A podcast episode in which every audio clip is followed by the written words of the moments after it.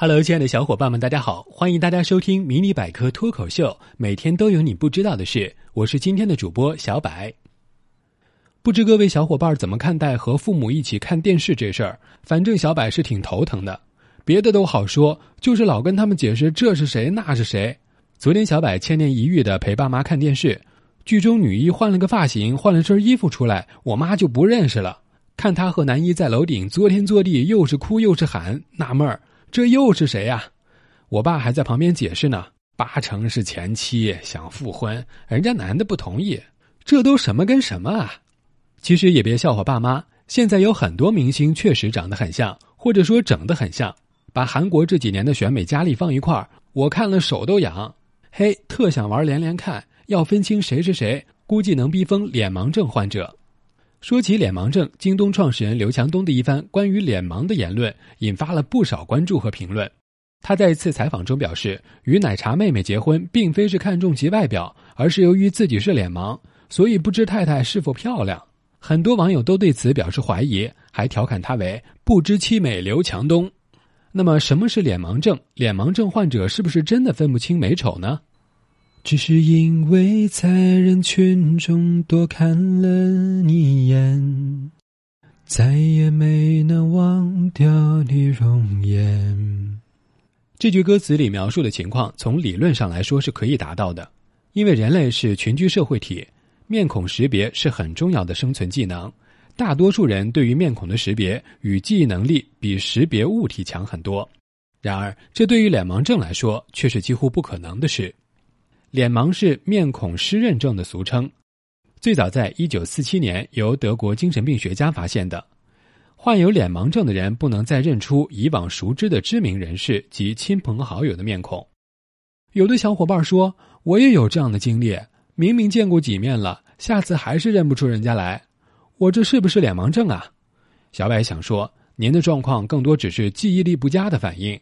真正患有脸盲症的人，即使看到朋友亲人的面孔，也只是像在看一个陌生人的面孔一样。那么，脸盲的产生原因是什么呢？研究者发现，大脑有一个专门的人脸识别区，名字叫做梭状回面孔区。目前认为，如果这个区域受到破坏或者干扰，就会产生脸盲。根据脸盲的产生原因，可以将脸盲症患者分为两类：一类是先天性脸盲，即从出生就有面孔加工的缺陷。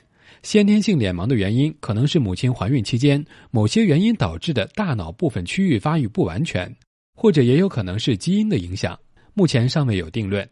另一类是获得性脸盲，即是后天大脑的损伤导致的，中风、脑部受到撞击或疾病引起的脑区受损均可引起面孔失认。那么，当脸盲症患者看到面孔时，其脑海中的图像是什么样呢？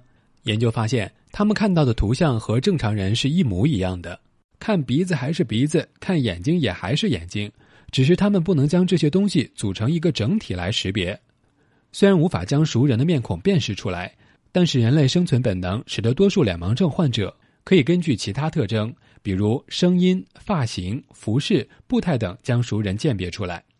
最后，我们要说一下，一个脸盲症患者真的分不清美丑吗？虽然每个人的审美标准都不相同，但通过统计研究推断。一般认为，平均脸会好看一些。平均脸是将大多数人的面部特征转换为数值，并求出平均值组成的面孔。平均程度越高的面孔就越受欢迎。脸盲不能识别面孔的整体，但是也能分开识别面孔的各个部位、五官，所以有可能通过分开确认人脸各部分的平均值来得知一个人是不是美。二零零八年发表在《神经科学》上的一项研究发现。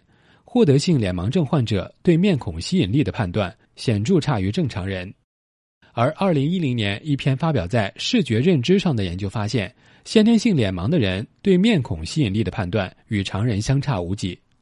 目前关于脸盲的研究还较少，这两篇是较有影响力的国外研究。所以，刘强东是不是真的不知妻美呢？还是一桩悬案？因为即使正常人如果生活在美女众多的环境中，也有可能审美疲劳。今天的节目就到这里吧，喜欢的小伙伴们别忘了点订阅。想要 get 更多技能，微信、微博搜索“百科知识”，关注解锁新知识。我们下期见。